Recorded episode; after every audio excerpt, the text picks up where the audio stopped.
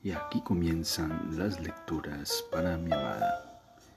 Bienvenida a este espacio donde haremos una lectura de la escritora brasileña Clarice Lispector. Bienvenida.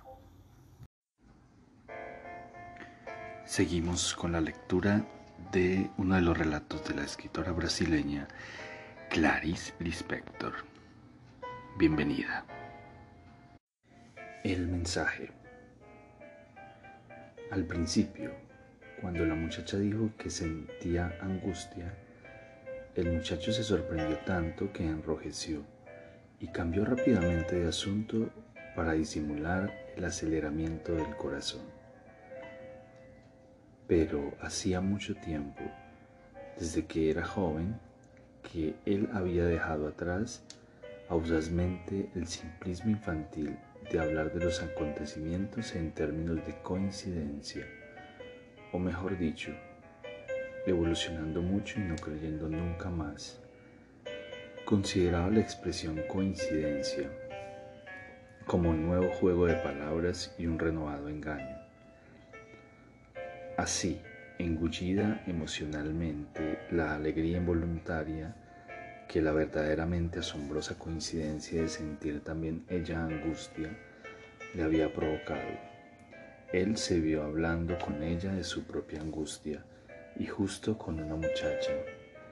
Él, que de corazón de mujer solo había recibido el beso de su madre. Se vio conversando con ella, escondiendo con sequedad la admiración de poder hablar al fin sobre cosas que realmente importaban y justo con una muchacha. Conversaban sobre libros, apenas podían esconder la urgencia que tenían de poner al día todo aquello que nunca habían hablado antes. Incluso así, ciertas palabras jamás eran pronunciadas entre ambos.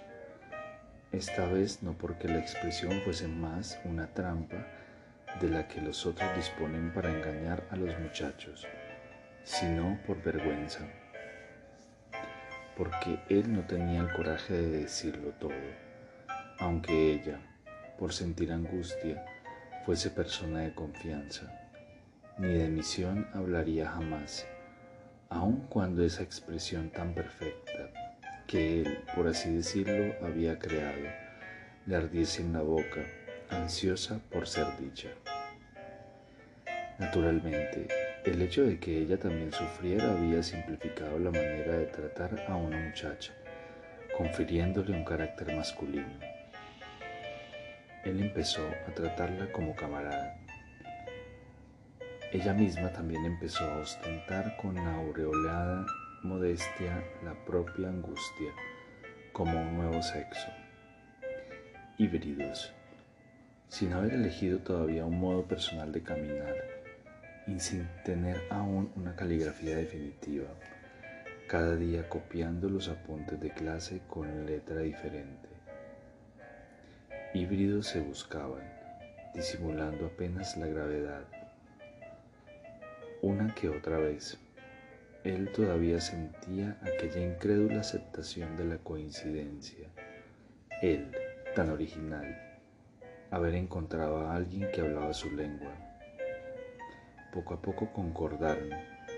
Bastaba que ella dijera, como en una señal, pasé ayer una mala tarde, y él sabía con austeridad que ella sufría como él sufría. Había tristeza, orgullo y audacia entre ambos, hasta que también la palabra angustia fue secándose, mostrando cómo el lenguaje hablado mentía ellos querían escribir algún día. La palabra angustia comenzó a tomar aquel tono que los otros usaban y comenzó a ser un motivo de leve hostilidad entre ambos.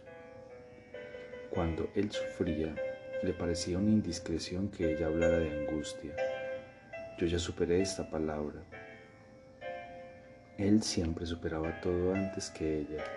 Solo después era cuando la muchacha lo alcanzaba y poco a poco ella se cansó de ser a los ojos de él la única mujer angustiada.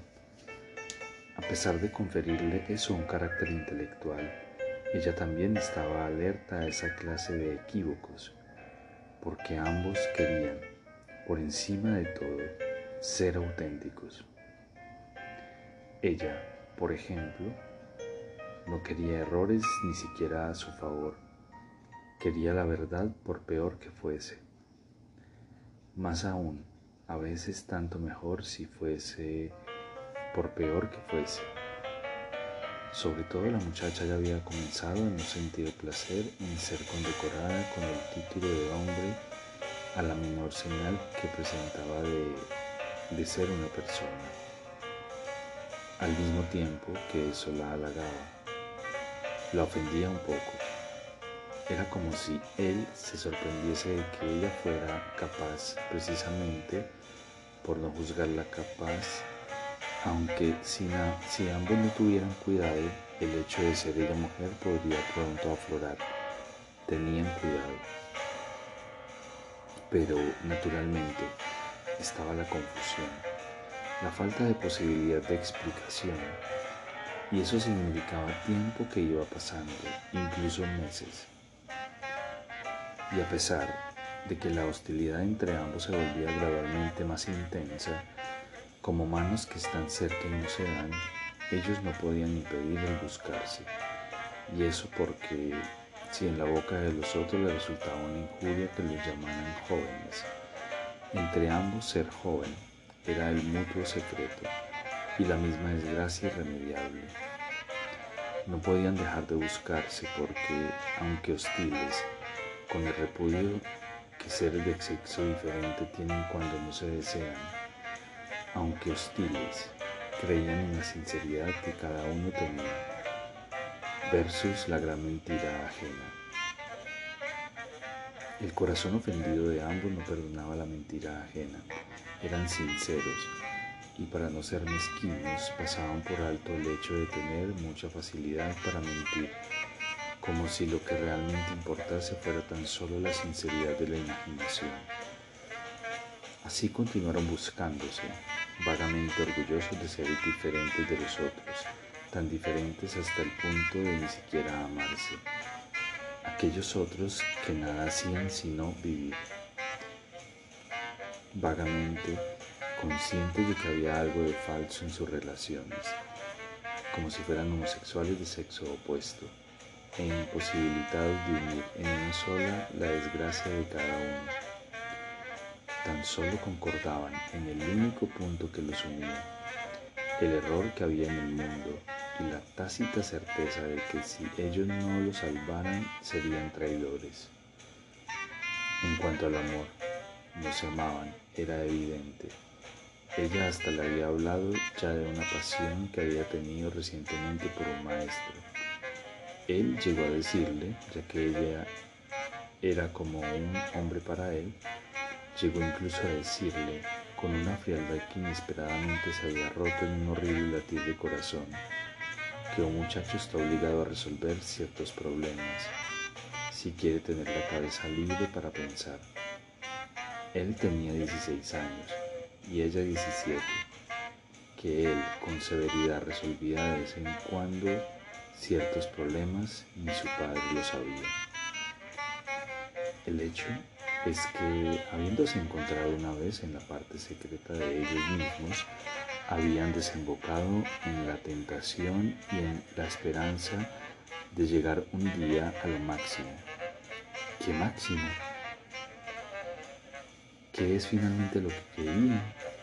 No lo sabían y se usaban como quien se agarra de rocas menores hasta poder trepar solo la mayor, la difícil y la imposible. Se usaban para ejercitarse en la iniciación, se usaban impacientes, ensayando uno con el otro el modo de agitar las alas para que finalmente cada uno solo y libre pudiera dar el gran vuelo solitario que también significaría el adiós de uno al otro. Era eso. Se necesitaban temporalmente, irritados por ser el otro torpe, culpando uno al otro de no tener experiencia. Fracasaban en cada encuentro, como si en una cama se desilusionaran. ¿Qué es lo que al fin querían? Querían aprender. ¿Aprender qué? Eran unos torpes. O no podrían decir que eran desgraciados sin tener vergüenza, porque sabían que existen los que pasan hambre. Comían con hambre y vergüenza. ¿Desgraciados? ¿Cómo? Si en verdad tocaban sin ningún motivo un extremo tal de felicidad como si el mundo fuera sacudido y de ese árbol inmenso cayesen mil frutos. Desgraciados, sí, eran cuerpos con sangre como una flor del sol. ¿Cómo? Si estaban para siempre sobre las propias piernas débiles, perturbados, libres, milagrosamente de pie, las piernas de ella depiladas, las de él indecisas pero terminadas en zapatos del número 44. ¿Cómo podrían jamás ser desgraciados seres así? Eran muy desgraciados, se buscaban cansados, expectantes, forzando una continuación de la comprensión inicial y casual que nunca se había repetido, sin siquiera amarse. El ideal los sofocaba, el tiempo pasaba inútil, la urgencia los llamaba, no sabían hacia dónde caminaban y el camino los llamaba. Uno pedía mucho del otro, pero es que ambos tenían la misma carencia y jamás buscarían un compañero más viejo que les enseñara, porque no eran locos como para entregarse sin más ni menos al mundo hecho. Un modo posible de salvarse aún sería lo que ellos nunca llamarían poesía. En verdad, ¿qué sería poesía, esa palabra inquietante? sería encontrarse cuando por coincidencia cayese una lluvia repentina sobre la ciudad. O tal vez mientras tomaban un fresco mirasen al mismo tiempo la cara de una mujer que pasa por la calle. O incluso se encontrarán por casualidad en la vieja noche de luna y viento. Pero ambos habían nacido con la palabra poesía ya publicada con la mayor impudicia en los suplementos dominicales de los diarios. Poesía era la palabra de los más viejos, y la desconfianza de ambos era enorme, como de animales, en los que el instinto avisa que un día serán casados. Ellos ya habían sido demasiado engañados como para poder ahora crecer, creer, y para casarlos había sido necesaria una enorme cautela, mucho olfato y mucha labia, y un cariño aún más cauteloso un cariño que no los ofendiera, para, tomando los desprevenidos, poder capturarlos en la red y con más cautela aún para no despertarlos, llevarlos astutamente al mundo de los indiciados, al mundo ya creado, pues ese era el papel de los adultos y de los espías.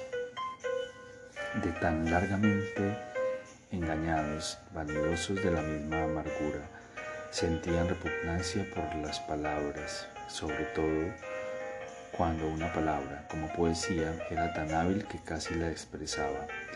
Y ahí entonces, como si justamente mostraba que poco expresaba, ambos tenían en verdad repugnancia por la mayoría de las palabras, lo que distaba de facilitarles una comunicación ya que ellos todavía no habían inventado palabras mejores, se desentendían constantemente, obstinados rivales. Poesía, o cómo la detestaban, como si fuese sexo.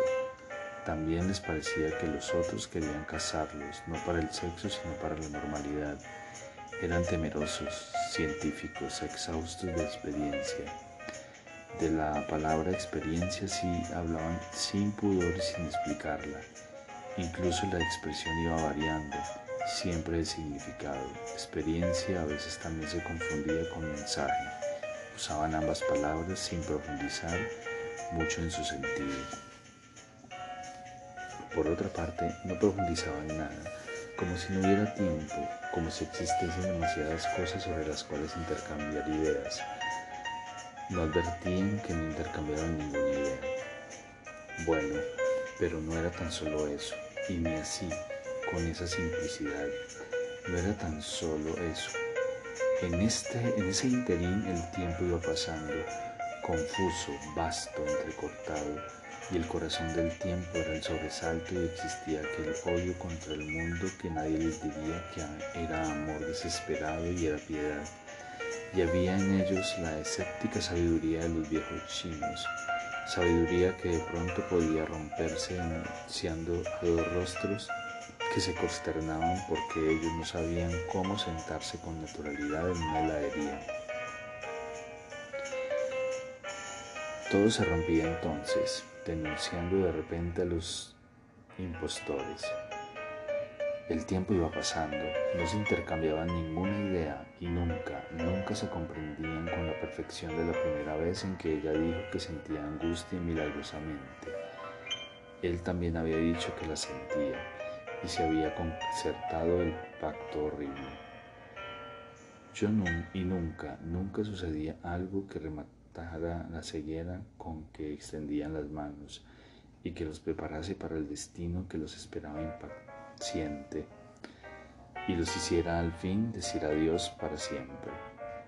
Tal vez estuvieran tan preparados para soltarse uno del otro como una gota de agua a punto de caer y tan solo esperasen algo que simbolizara la plenitud de la angustia para poderse separar. Tal vez maduros como una gota de agua hubiesen provocado el acontecimiento del cual hablaré. El vago acontecimiento en torno de la casa vieja solo existió porque ellos estaban preparados para eso. Se trataba tan solo de una casita vieja y vacía, pero si ellos tenían una vida pobre y ansiosa, como si nunca fueran a envejecer, como si nada jamás les, hubiese ocurrido, les fuese a ocurrir, y entonces la casa se convirtió en un acontecimiento. Habían regresado de la última clase del periodo escolar habían tomado el autobús, habían bajado e iban caminando. Como siempre, caminaban entre rápidos y sueltos y de repente, despacio sin asentar, más, sin acertar jamás el paso, inquietos en cuanto a la presencia del otro, era un mal día para ambos, víspera de vacaciones. La última clase los dejaba sin futuro y sin amarras cada uno despreciando lo que en cada casa las familias de ambos les aseguraban como futuro y amor e incomprensión. Si un día siguiente, sin amarras, estaban peor que nunca, mudos de ojos abiertos. Esa tarde la muchacha estaba con los dientes apretados, mirando todo con rencor o ardor, como si buscara en el viento, en el polvo y en la propia extrema pobreza del alma una provocación más que para la cólera. Y el muchacho en aquella calle de la cual ni sabían el nombre, el muchacho poco tenía del hombre de la creación. El día estaba pálido y el chico más rápido, más pálido todavía. Involuntariamente, muchacho, al viento, obligado a vivir, estaba sin embargo tierno e indeciso, como si cualquier dolor solo lo hiciera más joven todavía al contrario de ella, que estaba agresiva. Informes como eran, todo les era posible. Incluso a veces permutaban las cualidades. Ella se volvía como un hombre y él como una, con una dulzura casi despreciable de mujer. Varias veces él casi se había despedido, pero impreciso y vacío como estaba, no sabría qué hacer cuando volviese a casa como si el fin de las clases hubiera cortado el último eslabón. Continuó, pues mudo detrás de ella, siguiéndola con la docilidad del desamparo. Tan solo un séptimo sentido de mínima atención al mundo lo mantenía, ligándolo en oscura y promesa al día siguiente los dos no eran propiamente neuróticos y a pesar de lo que pensaban uno del, uno del otro, negativamente en los momentos de mal contenida hostilidad, parece que el psicoanálisis no lo resolvería totalmente, o tal vez lo resolviese. Aquí terminan las lecturas para mi amada. Espero este episodio haya sido de tu agrado. Te amo, te amo con todo mi ser y todo mi corazón.